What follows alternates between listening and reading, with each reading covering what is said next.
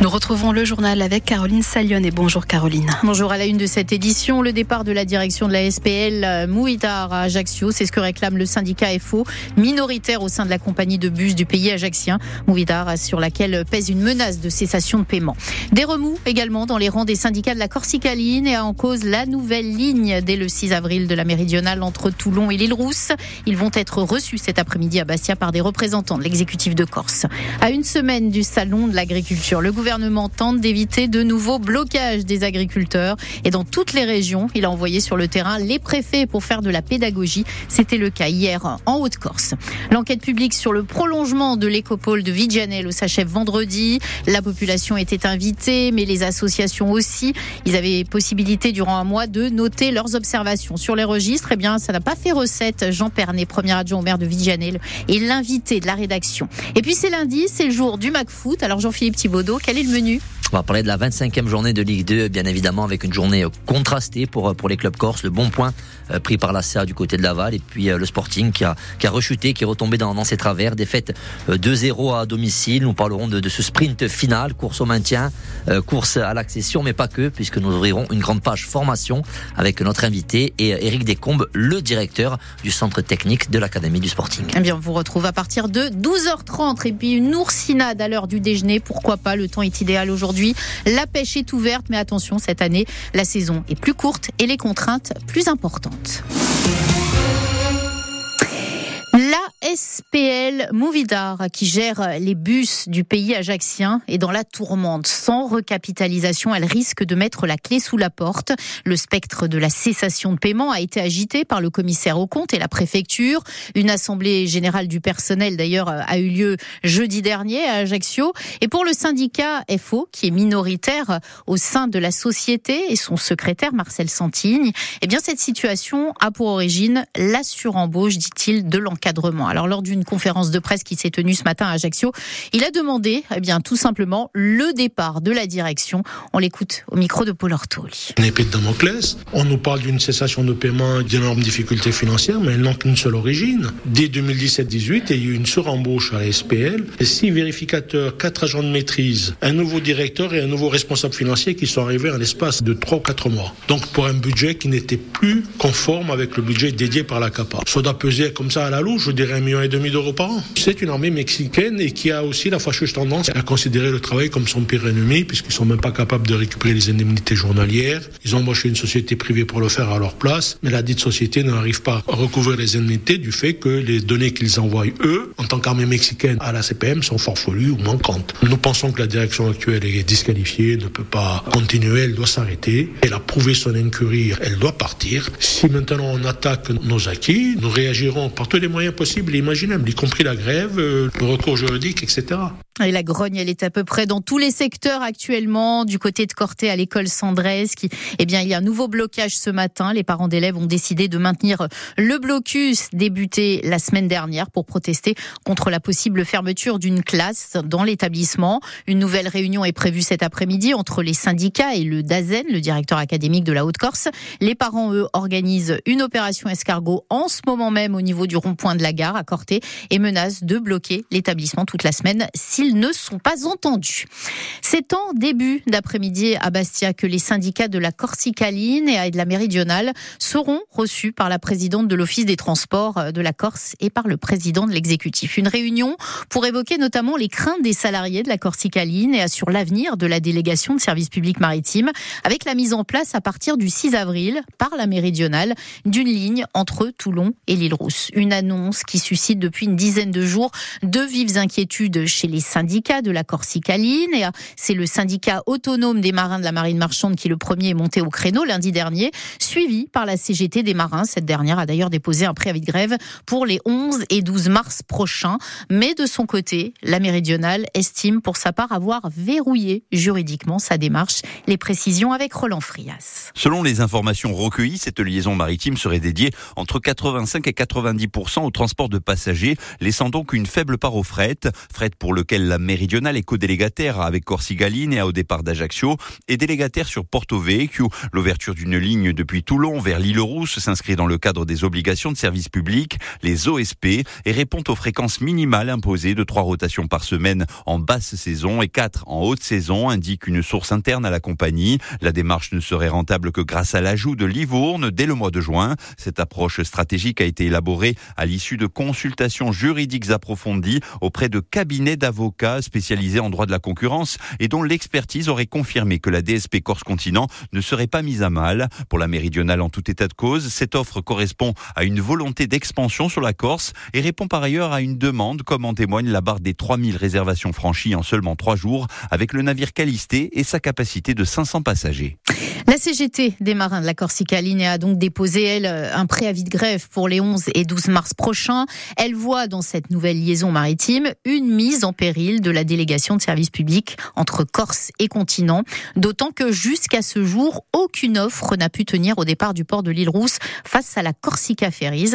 Et c'est ce qu'explique Frédéric Alpod, sous secrétaire général de la CGT des marins de la Corsica Ligne. Mobilance, qui était sur Toulon à l'époque, n'a pas tenu avec la présence déjà de Corsica Ferry et a perdu énormément d'argent à la jeter l'éponge. Et la SNCM, qui a tenté de le faire à l'époque avec un vieux bateau et un effectif réduit en cargo, eh bien, elle a perdu de l'argent à plus de 20 millions d'euros par an. Donc, euh, la ligne, en réalité, est largement déficitaire. Il n'y a pas grand-chose à transporter, si ce n'est de faire remettre en cause les délégations de services publics, contrairement d'ailleurs aux engagements qui ont été pris et signés par le propre président de la Méridionale avec le président de Corsica Linéaire. C'est très grave ce qui se passe ça aura des conséquences énormes au plan économique et social en premier lieu pour la Corse, mais également en termes environnementaux euh, pour l'écologie et la sécurité du transport maritime. Donc c'est des sujets très très sérieux de fond. Nous attendons sereinement le président de l'exécutif et Madame la présidente de l'Office des transports pour qu'elle fasse cesser ces manœuvres euh, et cette escroquerie.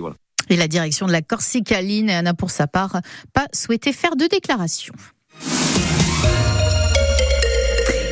Semaine du salon de l'agriculture à Paris, le gouvernement tente d'éviter de nouveaux blocages dans les rangs des agriculteurs. Les préfets ont été chargés par le Premier ministre Gabriel Attal de recevoir les exploitants ce week-end pour discuter des mesures d'urgence. Pour l'heure, le compte n'y est pas encore et de nombreuses actions ont d'ailleurs été menées dans plusieurs départements ce week-end. Chez nous, Michel Prozic, le préfet de Haute-Corse, a visité hier plusieurs exploitations en plaine orientale et dans le Niol. Sa mission, expliquer, vérifier les mesures prises par le gouvernement dans ce contexte de crise agricole, mais aussi faire remonter les attentes des agriculteurs en identifiant les problématiques sur le terrain.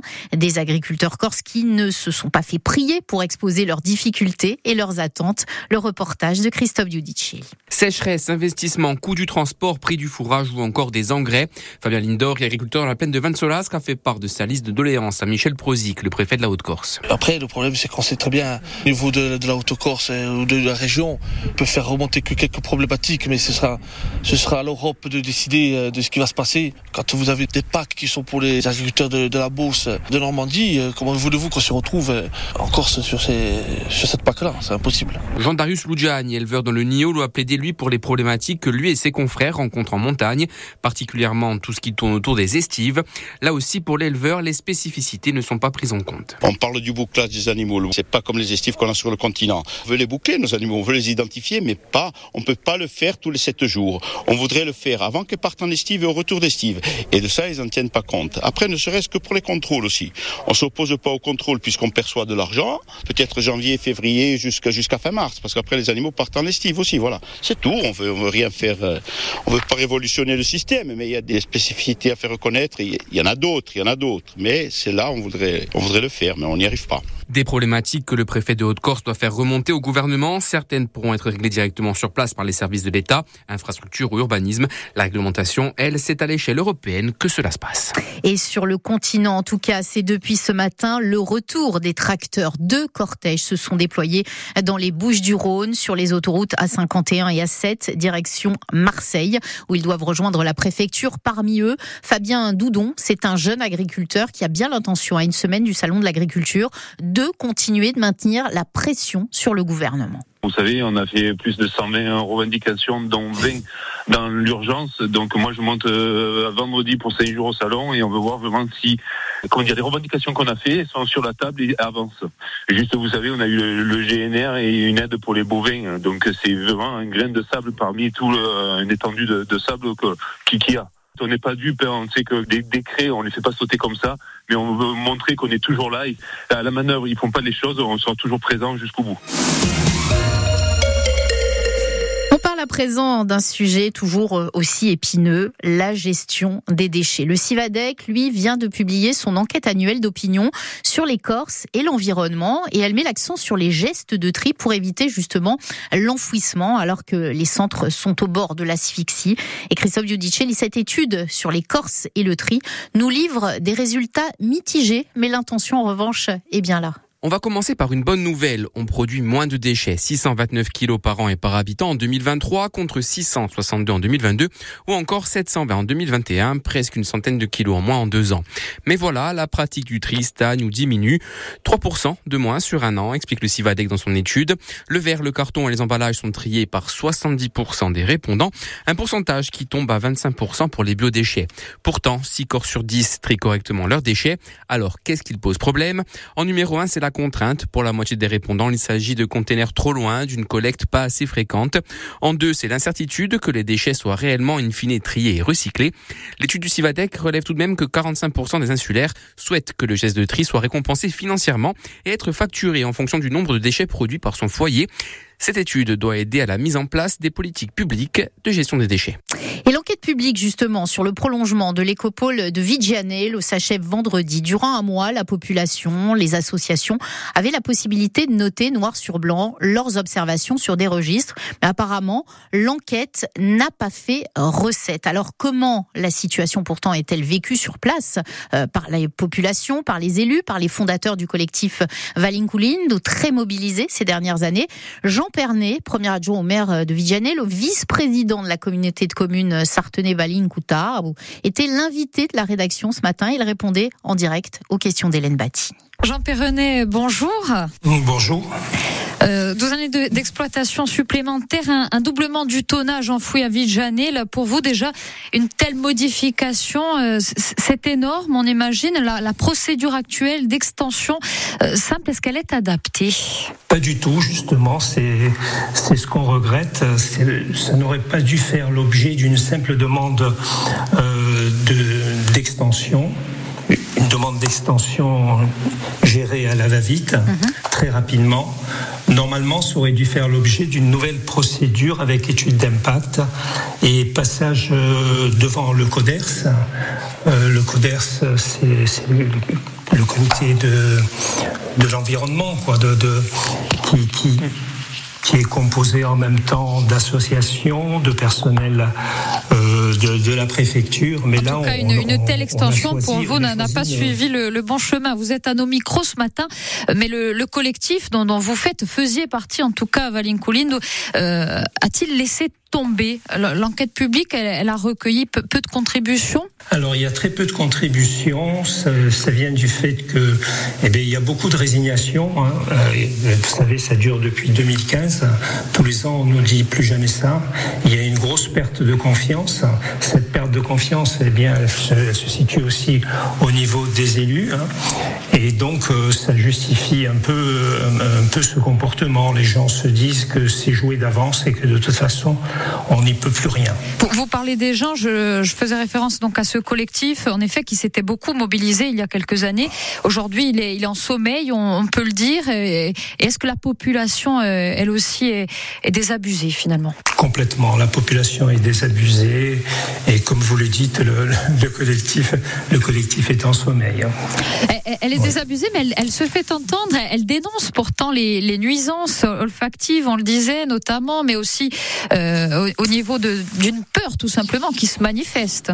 Alors c'est ça qui est troublant, c'est que tout au long de l'année, les gens se manifestent en disant, en se plaignant des nuisances et également de, des risques pour la santé que, que, que, ça peut apporter. Et, et c'est là toute notre inquiétude parce que quand les gens se plaignent des nuisances olfactives, en réalité, euh, ce qui est inquiétant, c'est que ce qu'ils respirent, c'est du méthane. Et le méthane, c'est quelque chose de très dangereux pour la santé. C'est pas moi qui le dis, c'est c'est l'OMS. Euh, et, et, les mesures eh sont faites. On, on, imagine, en tout cas, c'est peut-être dans des proportions qui aujourd'hui sont, sont acceptées malgré euh, cette euh, dangerosité, en effet, du méthane? Alors les mesures, je peux vous les donner. Euh, elles ont doublé, triplé depuis 2015. En 2015, il y avait 46, 45 000 tonnes d'équivalent euh, CO2. En 2020, 97 000 tonnes. Et en 2022, 110 000 tonnes. Donc on voit bien que euh, ça devient de plus en plus inquiétant on, entend aussi euh, beaucoup parler du, risque euh, par rapport à, l'eau, au, cours d'eau. Euh, de, ce côté-là, qu'est-ce qui vous inquiète sur place? Alors, comment peut-on imaginer que, en enfouissant 2 millions de tonnes sur, sur, une dizaine d'années, il puisse ne pas, ne pas y avoir d'impact sur les nappes phréatiques? Nous, c'est ce qui nous inquiète. Aujourd'hui, où on se dit qu'il faut préserver les ressources en eau on est en train de, de, craindre justement une pollution, notamment des, des nappes phréatiques. Et les dernières études qui ont été faites en ce sens, elles datent de la période 2010-2015. Jean, Jean Perrenet, justement, il y a quelques années de cela, au, pic de la crise, si j'ose dire, vous plaidiez pour plusieurs centres d'enfouissement de, taille réduite, on va dire, par territoire, euh, que chacun finalement récupère ses, ses responsabilités euh, et ses poubelles. Euh, on, en est loin, en tout cas dans le plan de gestion des déchets de la CDC, euh, c'est évoqué, mais on voit bien qu'il y a une différence entre la, théorie et la pratique. Vous, vous y croyez encore? Euh, plus vraiment. En réalité, on se heurte à ce fameux phénomène dit NEMBI, là, du surtout pas chez nous.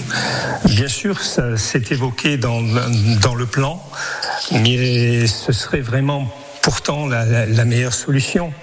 Euh, une répartition des charges, 20 000 tonnes de, sur quatre centres, et, ça suffirait. À ce moment-là, ce serait acceptable aussi bien sociétalement, au niveau de la santé et politiquement. Ce qui pousse justement politiquement les, les, pouvoirs publics à aller vers ces centres de surtri, c'est aussi le tri en lui-même euh, à la source qui, qui stagne, euh, même si ces centres multiples sortaient de, de terre. Est-ce que d'ici là, pour vous, le, le Valink, lui, serait condamné? Par rapport au centre de surtri, euh, j'ai un avis très très très partagé parce que euh, je pourrais vous donner l'exemple de, l'usine de tri de Vijanel qui, dans, dans le rapport d'enquête publique, dit qu'elle n'a trié qu'à 9,5%. Donc euh, moi j'ai de fortes craintes sur leur efficacité, mais j'ai de fortes craintes aussi sur le coût que ça va représenter.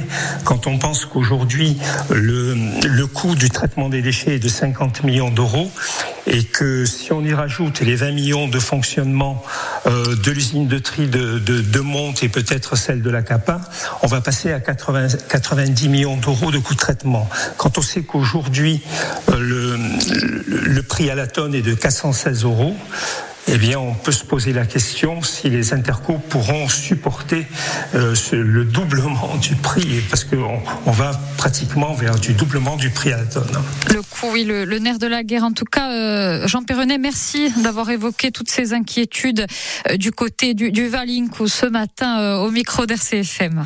Voilà, une interview à retrouver quand vous voulez sur notre site bleu RCFM.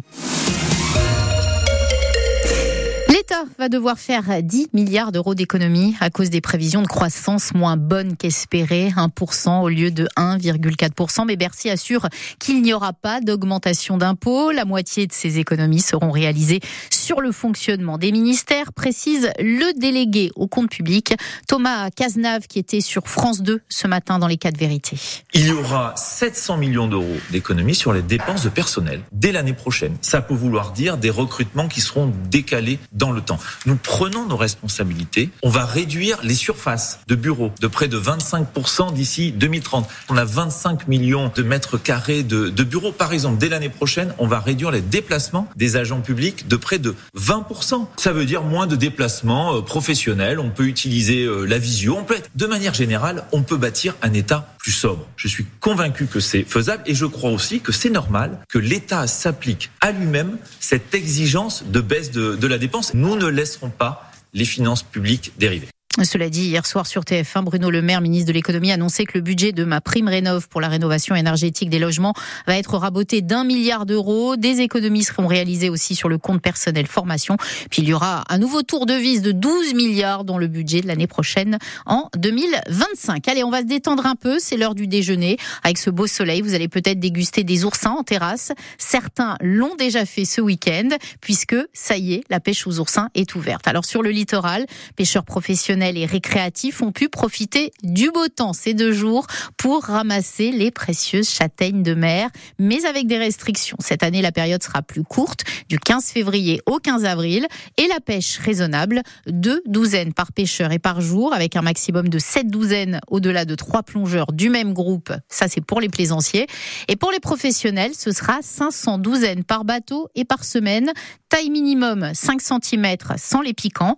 Qui dit restriction dit bien sûr contrôle. Les agents de la direction de la mer et du littoral et de la gendarmerie ont patrouillé notamment dans l'extrême sud hier. Le reportage de Léria Maria Mousso. 9h30 dimanche matin, la DMLC et la gendarmerie débutent leur patrouille du côté de la Tounard entre Figari et Bonifacio. Paul-José Fortigne est l'agent référent Grand Sud de la DMLC. Patrouille pour euh, regarder s'il y a des gens à l'eau en train de prélever euh, les oursins directement. On va regarder aussi s'ils sont faits de la réglementation. Et la première prise ne tarde pas. Là, on voit qu'il y a quelqu'un qui est en train de ramasser, certainement. Vous voyez le casier posé sur les rochers. Donc, on va le contrôler. Il y a 4 douzaines.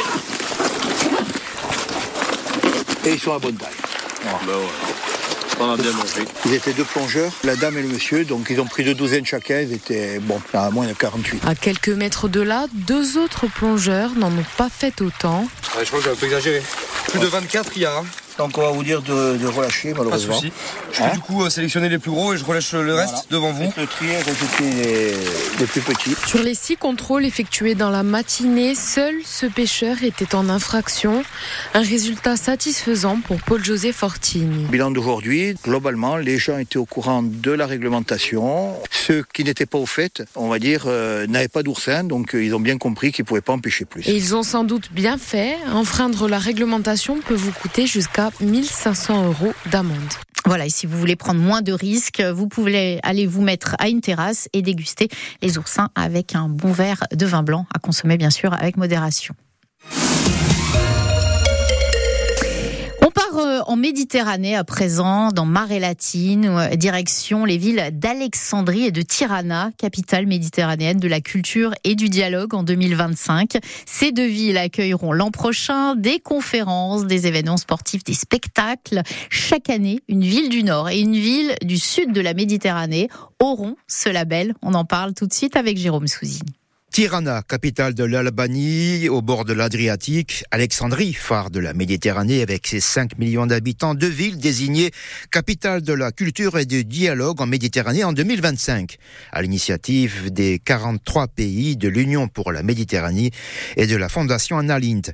Rim Filali Meknassi est la coordinatrice de l'événement. Vu qu'on a Tirana qui est un profil de pont entre l'Europe, les Balkans et la Méditerranée, et puis Alexandrie, qui a toute cette grande histoire euro-méditerranéenne qui, qui, nous vient euh, depuis l'Antiquité. Les profils sont tout à fait complémentaires. On a une grande ville d'un côté, euh, une, une, petite de l'autre, une au nord sans être vraiment au nord, mais qui a un pont entre le nord et le sud. Les habitants de Tirana, je pense, on connaît très peu sur Alexandrie et vice-versa. Et ça sera l'occasion euh, année après année avec des couples de villes différentes, de pouvoir euh, voilà, créer de nouveaux ponts qui n'existaient pas. Ce qui nous a séduit dans les, programmes que, les villes ont envoyés hein, lors, de leur candidature, ces deux villes-là envisageaient des échanges pendant euh, l'année 2025, pendant leur année de capitale, notamment des échanges d'artistes de chercheurs, de musiciens, etc., de voir quel était le programme l'une de l'autre et envoyer des, personnes de, leur propre pays pour participer au programme des, autres. Les candidatures sont maintenant ouvertes pour les villes pour candidater pour l'année 2026.